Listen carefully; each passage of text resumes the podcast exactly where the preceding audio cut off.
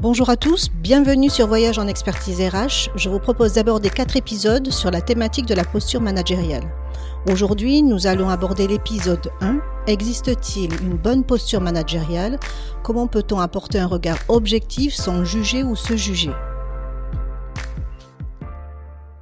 C'est intéressant car cela reste une question intemporelle, que l'on soit manager ayant réalisé un parcours de formation en management ou que l'on ait évolué dans cette fonction sans avoir été formé pour. Le diplôme ou non conditionne-t-il le fait d'avoir une bonne ou mauvaise posture managériale? Vous l'avez compris, la question ne se pose pas de manière binaire, car la réalité est tout autre bien sûr, comme d'ailleurs les formulations toutes faites qui étiquettent les profils de managers, directifs, délégatifs, persuasifs, participatifs, quel programme, car on devrait être tout à la fois en fonction des situations, des objectifs et des personnes. Et c'est là que les enjeux personnels se greffent dans nos esprits. Dans les formations, forcément, on vous explique que vous devez faire évoluer votre posture avec ces quatre dimensions pour être un bon manager.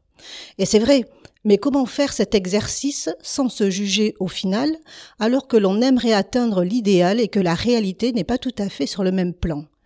Avant même de parler d'être bienveillant avec les autres, la première chose en tant que manager, c'est d'apprendre à être bienveillant avec soi-même, sur le fait qu'on n'aura pas toujours la posture adaptée, juste et efficace au bon moment. Mais alors, comment faire évoluer cette posture? C'est ce que nous allons aborder ensemble dans le prochain épisode Voyage en expertise RH.